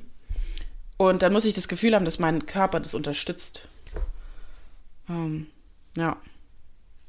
Aber das ist ein großes, also so Musikergesundheit ist nochmal ein ganz extra Thema für eine ganze eigene Podcast-Folge, glaube ich. Auf jeden Fall. Auf jeden Fall. Ich hatte jetzt schon einige über mentales Training und über Alexander-Technik und bin da ja auch selber drin. Also ich, ähm, mhm. ich glaube, also ich habe 2008 angefangen zu studieren und ich glaube ab 2009 hatte ich zum Beispiel relativ regelmäßig Alexander-Technik gemacht. Ja, das habe ich auch. Und ähm, also ich finde es auch sehr wichtig und finde nach wie vor ist das noch ein Punkt, der immer wieder unter den Tisch fällt. Und kenne jetzt auch ganz viele, die jetzt zusätzlich noch eine Mentaltrainer-Ausbildung machen, um einfach auch da eine mentale ähm, Unterstützung zu geben. Also das, ich glaube, das kommt immer mehr, aber es, ich finde es immer gut, wenn das ähm, Gäste auch ansprechen, damit einfach weil doch auch viele entweder angehende Studenten zuhören oder auch Laien sehen, okay, das ist nicht nur so, wie du vorhin schon sagst, so ein esoterischer Hokuspokus, weil da jetzt jemand irgendwie studiert hat, dann kommt er jetzt plötzlich mit, komm, wir machen mal ein bisschen Atemübung und gerade stehen und was weiß ich, sondern nein, das ähm, hat seine Berechtigung, weil, wie du schon sagst, das ist unser Instrument. Das andere ist ja nur äh, Resonanzkörper. Ja, und also man muss, was sich auch viele Leute nicht bewusst sind, vor allen Dingen Studentinnen, finde ich, ähm, das ist fast wie Hochleistungssport. Also zeittechnisch und jeder Hochleistungssportler oder jeder Sportler pflegt seinen Körper, weil er weiß, das ist mein Instrument, mit dem ich rennen gehe, hochspringe, was auch immer. Und irgendwie nur bei uns ist es so ein bisschen, ja, erst wenn es weh tut, hat man genug gemacht. Mhm. Äh, Mentalität, die absurd ist. Ähm, so, und ich habe voll auch in der gelebt, absolut. Und das, das finde ich, äh, das finde ich schade, dass es immer noch sehr weit verbreitet ist. Oder auch, dass Leute gar nicht Zeit investieren wollen für ihren Körper, weil sie denken, das fehlt mir dann am Instrument. Also, dass man nicht versteht, dass das eine das andere unterstützt. Ja, das, aber ja, im Studium war das eher nicht bei mir. Also ich habe zwar Alexander-Technik gemacht, aber wenn du jetzt zu mir gesagt hast, okay, mach doch dreimal Sport äh, die Woche, hätte ich gesagt, puh, aber ich muss ja noch üben und hier muss ich noch Klavier machen und mhm. dann muss ich noch das machen. Und ähm, das wäre mir nicht so zwingend in den Sinn gekommen. Ich habe es zwar immer mal wieder so ein bisschen gemacht, aber ich kann die Denke zumindest verstehen, auch wenn so Quatsch ist, aber ja. Voll, voll, aber es geht ja, man muss ja auch nicht gleich dreimal die Woche. Also so ein bisschen, man muss einfach eine, selber eine Balance genau. finden die dann funktioniert. Ja. Aber ich finde, da ist das System auch so ein bisschen, dir wird ja auch die ganze Zeit, oder bei uns war das so, dir wird ja suggeriert, du musst ja eigentlich alles irgendwie permanent äh, üben. Ja, sowieso. Genau, und du musst ja auch alles können genau. und am besten dann auch noch, ja, und dein Social Media Kanal soll auch noch 150.000 Follower Gut, haben. Gut, das gab es ne? zu meiner Zeit noch nicht. Die Website muss auch noch. Äh, Social Media gab es nee, zu genau, meiner Zeit. aber das ist mittlerweile so das Ding. Ja, Gott sei Dank, ey. war, war das ein Thema im Studium bei euch? Nee, das habe ich jetzt, nee, das ist jetzt so mehr dann danach. Also im Studium nicht. Aber jetzt so danach irgendwie ähm, finde ich das dann schon krass, was auf einmal so auf einen zukommt. So, und was man sich, also wenn man wirklich Bock hat, irgendwie auch seine Reichweite halt einfach zu maximieren, so, ja, was man dann halt alles machen sollte, nicht muss. Und dann hast du wieder keine Zeit für die anderen Sachen. Das ist halt das Genau. So. Wie würdest du deine Studienjahre jetzt so generell rückblickend ähm, beschreiben? Oder anders gefragt, gibt es einen Ratschlag, der dir bis heute ganz präsent ist? In der ersten Stunde, die ich mit Dave Taylor in New York hatte, ähm, sagte er, also auf Englisch, ähm, Maxine, I want you to be more vulnerable. Also, Maxine, ich möchte, dass du verletzlicher bist. Ähm, konnte ich am Anfang gar nichts mit anfangen. Was meinte er damit? Naja, also ich möchte jetzt nicht zu so persönlich werden, aber ich glaube, dass ja jeder von uns ähm, so einen gewissen Safe Space mhm. aufbaut, wo, oder also eine Art, wie man spielt oder wie man sich gibt, was man spielt, ähm, wo man weiß, okay, das kann ich, ähm, da fühle ich mich wohl, da sehe ich mich selbst irgendwie. Ähm, da gehe ich nicht zu viel Risiko ein, das mögen die anderen. Es geht ja auch ganz viel drum, so ich werde gehört. Also äh, man denkt ja viel drüber nach, hm, mögen die das jetzt auf der anderen Seite? Und wenn man das alles, man muss das ja nicht komplett sein lassen, aber nur so mal so eine Tür aufmacht und mal etwas bewusst so macht, wo man weiß, das gefällt jetzt vielleicht zum Beispiel nicht. Und dann schaut, wie geht's mir damit? das ist eine interessante Erfahrung. Und das muss man dann nicht so durchziehen und man muss sich nicht in ein Konzert irgendwie vor 200 alten, klassikliebenden Menschen hinstellen und total crazy abgefahren rumbrüllen und frei improvisieren.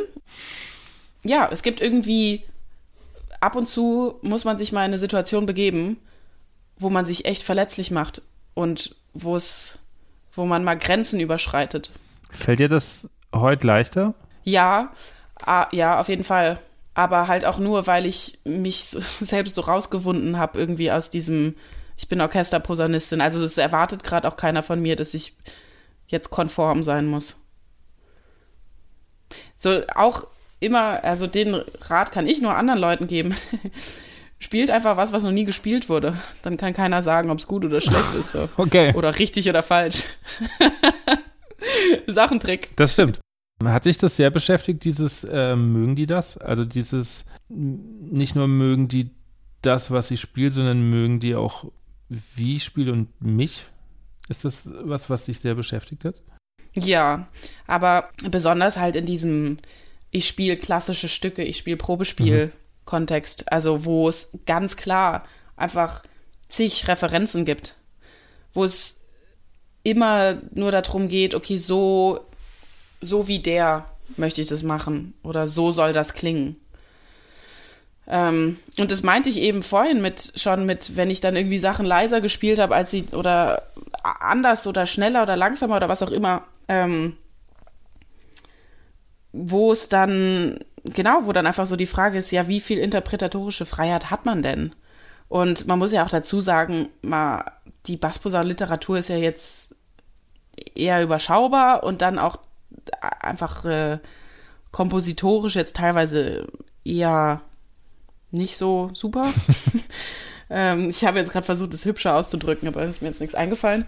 Ähm, und dann da irgendwie dieses, sich dann an den großen Bassposaunenmeistern abzuarbeiten, boah, das fand ich echt mühsam.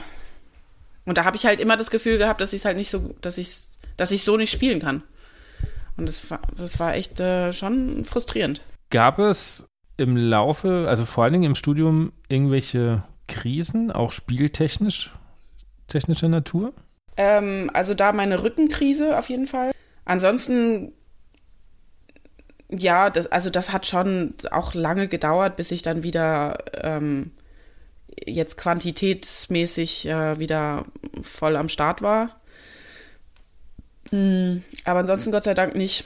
Also auch so, ähm, ich mittlerweile kann ich auch super gut zwei Tage nicht spielen und es macht mir gar nichts. Ähm, also so ansatztechnisch ähm, funktioniert das alles ganz gut. Ich habe euch manchmal so ein bisschen die Befürchtung, wie lange? Mhm. So, also ob ich, ich habe manchmal so, denke ich mir so, ach Maxine, solltest du nicht vielleicht auch irgendwie mal so ein bisschen Malte Burda oder sowas machen oder irgendwie so nachhaltiges äh, Blechbläserspiel lernen. Ähm, aber bisher hat es funktioniert. Also du spielst quasi einfach. Ich spiele einfach. Ich mache schon meine, ich mache schon meine Basics äh, und so. Okay. Aber was ist für dich so eine deiner wichtigsten Basic-Übungen? Töne ganz sauber anstoßen. Egal, ob das jetzt äh, Tonleiter ist oder was auch immer, aber sich ganz klar darüber sein, was macht meine Zunge, was macht meine Luft, was macht mein Arm. Wenn die nicht synchron laufen, dann, ähm, dann kriegt man entweder so einen hässlichen Nachdrückeffekt, dann spielt man nicht sauber, dann kann man gar nicht schnell so schnell mhm. spielen, wie man das zum Beispiel gerne hätte. Und vor allen Dingen Bassposaune super wichtig, halt klarer Anstoß, vor allen Dingen so Big Band-Kontext, dass ich so ein äh, in der Kontralage irgendwas knackig zu spielen und direkt in Time auf den Kopf zu treffen. Das funktioniert nur über sich klar darüber zu sein, was die Zunge macht. Äh, ich habe hier noch eine ganz, ganz wichtige Frage. Du hast die am Anfang so ein bisschen angeschnitten. Du hast gesagt, du hast nie, also egal im Mus musikalischen Kontext oder so, weibliche Vorbilder gehabt. Welche Vorbilder hattest du dann? Also ich habe als Teenager nicht mal klassische Musik gehört. Mhm. um ehrlich zu sein. Ich habe nur Popmusik gehört. Das ist ja nicht schlimm. nee, aber ich frage mich ja manchmal echt trotzdem, wieso ich das alles gemacht habe. Also, ähm, was hatte ich für Vorbilder? Also, äh, ohne jetzt hier auch irgendwie ein bisschen vom Thema abzulenken, aber ich glaube, meine Mutter war tatsächlich ein großes Vorbild, auch jetzt doch vor dem Frau sein Hintergrund, weil, ähm, also meine Mutter ist Ärztin und äh, einfach eine wahnsinnig starke Persönlichkeit, die ähm, ja, sich da überall durchboxt. Und ich glaube, das war enorm wichtig und äh, da auch so, also beruflich ähm, halt mit meinem Vater da sich absolut äh, die Hand reichen kann. Und ähm, ich glaube, das war ganz wichtig. Ähm, also, dass die beide auch einfach gleich, gleich viel arbeiten, mhm. zum Beispiel. Das war, äh, das war immer ganz klar. In Bezug auf was für Musik ich höre, habe ich ein bisschen komischen Zugang. Also das hat erst so mit, was weiß ich, 20 angefangen, dass ich so richtig bewusst Musik gehört habe, irgendwie mich informiert habe, wer sind die Leute, die das spielen, Komponisten auch irgendwie mal.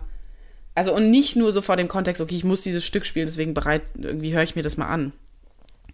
Aber ähm, ja, also so wirkliche musikalische Vorbilder kann ich da nicht nennen. Okay. Was sagen eigentlich deine Eltern dazu, wenn sie in so einem zeitgenössischen Konzert sind? Also ich habe mit meiner Mutter habe ich vor ein paar Monaten waren wir in einem, was wirklich herausfordernd war. Äh, gut, sie weiß ja jetzt, was ich äh, mittlerweile mache und so. Da ist man natürlich, äh, hält man vielleicht ein bisschen hinter den Berg mit seiner Meinung, aber ähm, sie sagte dann, also so nach dem Motto, oh, das war interessant. aber ja, aber schon irgendwie reflektiert. Also auch so, sie sagte so, das war, das war herausfordernd, weil, also sie konnte das wirklich begründen. Und zwar haben die vier Damen und Herren halt 70 Minuten durchgespielt. Es war konstanter Input. Ähm, und es war einfach zu viel Information. Um, so zum, das hat sie dann zum Beispiel kritisiert, dass sie, dass, dass sie einfach nicht mehr folgen konnte. Und das ist, das habe ich absolut unterschrieben. Das ging mir ganz genauso. Und ansonsten, ähm, so die anderen Sachen, wo sie zugehört haben, also davon war jetzt nichts total abgefahren ähm, bisher. Das, die können da, die können sich da total drauf einlassen. Und die finden deinen Weg auch gut.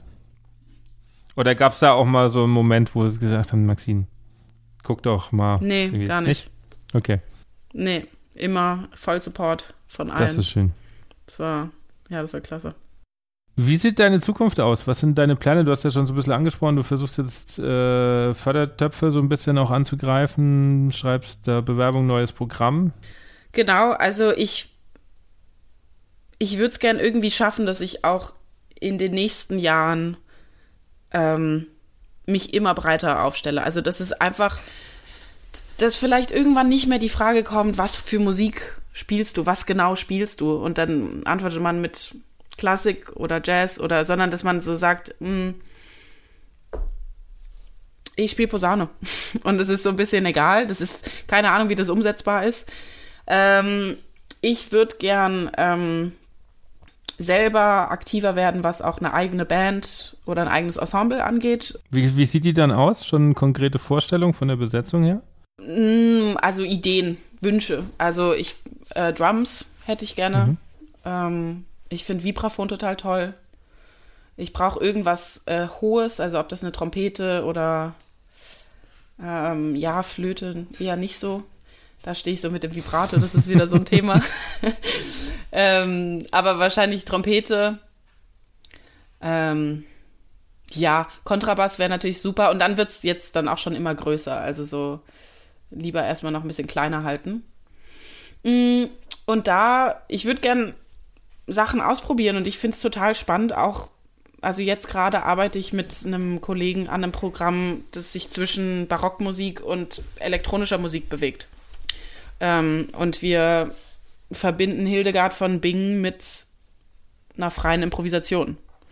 Und ähm, sowas interessiert mich. Und dann das in einen Kontext zu setzen, in einen Konzertkontext, der nicht Stück Applaus verbeugen, Stück Applaus verbeugen ist, sondern ähm, auch von dem von dem räumlichen Setting, also dass zum Beispiel die MusikerInnen in der Mitte stehen, das Publikum im Kreis drumherum sitzt, ähm, dass es dann wiederum das Soundsystem wiederum um die, das Publikum ähm, angelegt ist und das ist, das ist alles mehr so ein bisschen, dass es so ganzheitlicher wird, dass mhm. es so ein Erlebnis wird und es wird, ist eine Stunde lang und danach kann jeder noch zu Abend essen und man ist nicht so ausgehungert, weil man da zweieinhalb Stunden auf so einem Holzstuhl saß.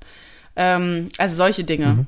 Ähm, und da habe ich mittlerweile ein paar Kontakte, die ich, wo ich weiß, da renne ich offene Türen ein, wenn ich da, also wo man dann gemeinsam sowas starten kann. Das klingt total spannend. Also ich bin da voll bei dir bei diesem ganzheitlichen und anders denkenden Konzept. Also ich versuche das auf, auf Laienebene schon mit, mit Musikvereinen, dass wir auch einfach mal von diesem Stück Stück. Und dann, äh, dann wird noch irgendeine so Moderation, äh, also im Laienbereich ist das ja ganz oft, dann wird irgendwie irgendwas von einem Komponist erzählt, wo, wo ich mir hinterher denke, ist das, davon hat niemand was. Dann werden, werden kurz irgendwelche Lebensdaten runtergebetet und du weißt trotzdem nichts mit dem Stück anzufangen irgendwie. Und ähm, da suche ich auch immer mehr Möglichkeiten, das aufzubrechen, weil das einfach auch das Musikerleben ja nicht trifft irgendwie finde ich. Also ich bin da voll bei dir. Also wenn du das schaffst, dann ähm, bin ich der Erste, der da sehr gern kommt. Ich lade dich gern ein. Ich sag Bescheid. Es ist ja, ich habe ein paar Projekte in der Pipeline, die hoffentlich zur realisiert werden und dann. Ich drück die Daumen. Hier in Berlin geht halt sowas gut. Ja. Ist das der Grund, warum du in Berlin bist? Ähm, auch, ich liebe Großstädte. Ähm, und ich habe ja schon mal hier gewohnt und es war eigentlich klar, dass ich so langfristig gesehen auch wieder herkommen möchte. Also ich, ich habe irgendwie was für die Stadt auch einfach so an sich übrig. Okay. Ähm, ich weiß, hier ist es irgendwie hässlich, aber ich finde es trotzdem schön. Aber das sagen, glaube ich, alle Berliner, oder? So, es ist eigentlich hässlich, aber irgendwie ist es doch ja, schön. also vor allen Dingen die, Bel die Wahl-Berliner. Ja, ich, genau. Okay. Maxine, ich mache am Schluss immer noch so eine Schnellfragerunde, wobei die nicht schnell beantwortet werden müssen. Also du hast, Okay. hast äh, Zeit. Was wärst du geworden, wenn du nicht Musikerin geworden wärst? Keine Ahnung. Absolut keinen blassen Schimmer. Okay. Deine sinnloseste App auf deinem Handy. Also hier vorprogrammiert Aktien. Noch nie im Leben drauf geguckt. Aber was ich selbst installiert habe, meine, äh, ja, ich, verrückt, ich habe auch noch nie irgendwas gezockt. Noch nie Videogames und sowas. Mm, ja, hier Aktien-App. Okay. Das ist Quatsch. Deine schlechteste Angewohnheit. Ich fluch leider sehr viel. Ehrlich? Mhm, ich habe mir jetzt Mühe gegeben. Wir sind hier ja offiziell vorm Mikro. Okay. H- Hätte, hätte es Anlass gegeben zu fluchen? Nee, aber so, ich habe leider, äh, das kommt durch den Aufenthalt in New York, so ein, teilweise so ein hässliches Denglisch mir angewöhnt. Ja, Aber das ist ja noch nicht das fluchen. finde ich selber gar nicht so schön. Okay. Ja, aber dann halt, jetzt forderst du mich hier raus, Mhm. also das, äh, das Wort fucking findet dann leider zu häufig den Weg in meinen Sprachgebrauch. Okay. Das möchte ich gerne eigentlich nicht mehr. Okay. Welches Vorurteil zur Bassposaune stimmt nicht? Dass wir nur laut spielen können. Okay. Äh, wie findest du Ruhe? Ganz, ganz großartig und gibt's viel zu wenig. Okay. Und wie findest du persönlich zur Ruhe? Ach so, Ja. wie. Ach so. Ah, okay. Äh, wie finde ich Ruhe? Ähm, draußen äh, im Wald. Mhm. Und wenn ich mich dazu be bewusst dazu entscheide, irgendwo hinzulaufen zum Beispiel und keine Musik zu hören, also oder nicht dann noch schnell den anzurufen, Mhm.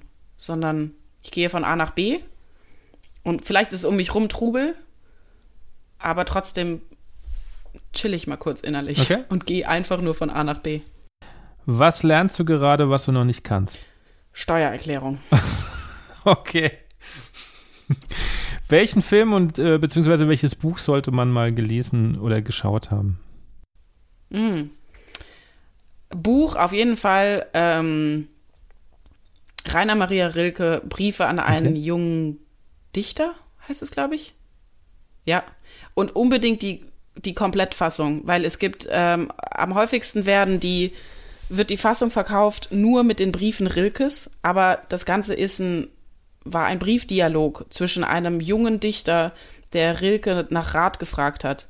Und es gibt eine, und es gibt auch eine Gesamtausgabe, wo sowohl diese Briefe von Rilke als auch die Briefe von dem ähm, Fragestellenden quasi ähm, gedruckt sind. Das ist also eigentlich jeder, jeder, jede im Okay. äh, Kulturbereich sollte das Buch, glaube ich, mal gelesen haben. Das ist toll. Und Film, ähm, hm, also ich habe gerade gestern Abend wieder The French Dispatch geguckt. Den finde ich schon, also Wes Anderson hat irgendwie eine Stilistik, so, das ist so anders und so, wie sagt man, ähm, unique. Also das, ja, man, das ist so eine Handschrift, man weiß direkt, das ist er. Und das finde ich, das finde ich beeindruckend. Welche Aufnahme sollte man sich unbedingt angehört haben? Also eins der ersten Jazz-Alben, was ich dann so angehört habe, war ähm, Gary Mulligan mit Chet Baker. Ähm, und ich glaube, das war, ich glaube, die, das Album heißt so Best of Chet Baker, Gary, Gary Mulligan Quartet. Und da gibt es einen Tune, der heißt Festive Minor. Festive Minor. Ähm, und der ist super simpel. Und also das, das Besondere an dem Quartett ist ja, das ist ja ohne Harmonieinstrument. Also es ist nur Bass, Schlagzeug, Trompete und Baritonsaxophon. Ähm, und dieser Tune, Festive Minor, der hat es mir total angetan. Das, ähm, und wie Chad Baker, also generell Chad Baker, wie der seine Soli Okay. spielt. ähm, davon kann man viel lernen. Davon kann man nicht nur viel lernen, sondern es berührt. Ja, ich finde, Chad Baker berührt immer. Ja. Okay. Abschließend, was sind deine privaten Wünsche und die Wünsche an die Blechbläser, Blasmusikszene? Also ich, ich muss da leider ein kleines politisches Statement, glaube ich, als Antwort abgeben, aber ich persönlich finde Europa eine wahnsinnig gute Idee.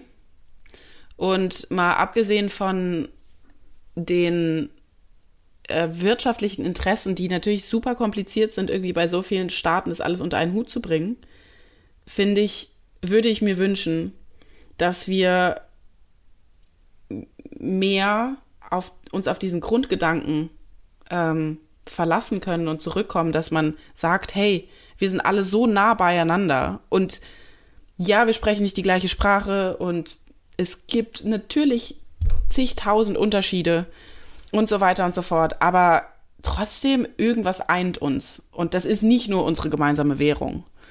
Ähm, und ich habe das Gefühl, dass sich das in den letzten Jahren enorm ähm, entzweit hat. Also, dass es da, beziehungsweise jeder da so ein bisschen einfach seinen eigenen Stiefel wieder macht. Und ich persönlich finde es total schade.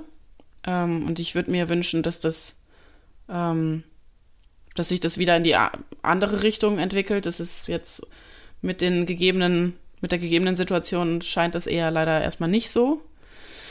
Ähm, das wären meine persönlichen Wünsche und meine Wünsche, also meine Wünsche an die Blechbläser-Community oder für die Blechbläser? Ja. Wie du, wie du möchtest. ähm, also ich würde mir wünschen, dass ähm, alle Mädels bleibt dabei und ähm, an alle quasi appelliere ich ähm, so ein bisschen sich mal manchmal vielleicht selbst zu fragen, so was, was glaube ich, äh, oder glaube ich zum Beispiel dran, dass Frauen anders spielen als Männer? Weshalb glaube ich das? Ähm, wie, äh, wie würde ich das Spiel einer Frau bezeichnen? Also jetzt wirklich mit welchen Worten konkret im Vergleich zu Männern? Ähm, fällt mir da was auf? Und je nachdem, was mir dann auffällt, könnte ich mir vorstellen, dass das eine Auswirkung hat auf ähm, das Umfeld, auf meine MitspielerInnen. Ähm, und kann ich dann das vielleicht dementsprechend anpassen, sodass sich alle vielleicht ein bisschen wohler fühlen. Okay. Dankeschön, Maxine. Danke, danke dir. Das war Maxine Drucklauer. Vielen lieben Dank. Mir hat dieses Gespräch unglaublich viel Spaß gemacht, aber meinen Horizont auch mal wieder erweitert, einfach zu sehen, wie vielseitig jemand sein kann, wie jemand so sprühen kann vor Kreativität, vor Tatendrang, aber auch mit so einer Sorglosigkeit vor der Zukunft. Also wenn wir die letzten zwei Jahre nämlich berücksichtigen, finde ich das sehr mutig, einfach zu sagen, okay, der Weg wird sich schon ergeben. Ich fand die Einblicke mal spannend, was macht die Musikszene in Amerika anders im Vergleich zu Deutschland. Das sind natürlich Dinge, die man immer wieder hört, aber ich fand es interessant, mal wieder zu hören.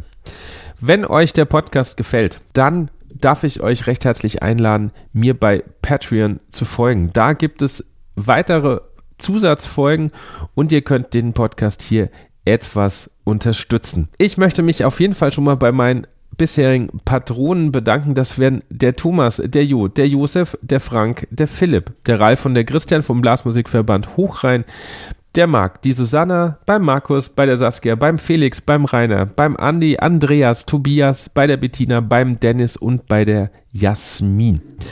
Nicht nur, dass ihr die Möglichkeit habt, mehr Folgen zu hören und meine Arbeit zu unterstützen, es gibt auch ab sofort kleine Möglichkeiten, auch bei Podcast-Folgen anwesend zu sein. Sowas habe ich in der nächsten Folge, das wird die Jubiläumsfolge, nämlich die 50. Folge sein, schon ausprobiert. Das war ganz spannend. Wir haben da eine Diskussion geführt. Das Thema werdet ihr dann in zwei Wochen sehen. Und da waren auch schon Patronen anwesend, die konnten das Gespräch nämlich mit ihren Fragen innen im Chat auch mitlenken und beeinflussen. Ich möchte das gerne noch öfters ausprobieren. Vielleicht sehe ich dich dann auch dabei. Das würde mich sehr freuen. Ansonsten möchte ich mich bedanken für den Schnitt beim Leander Machern, für die Musik bei Dirk Mattes und ich freue mich, wenn du nächstes Mal wieder dabei bist. Macht's gut, habt eine schöne Zeit. Euer Andi.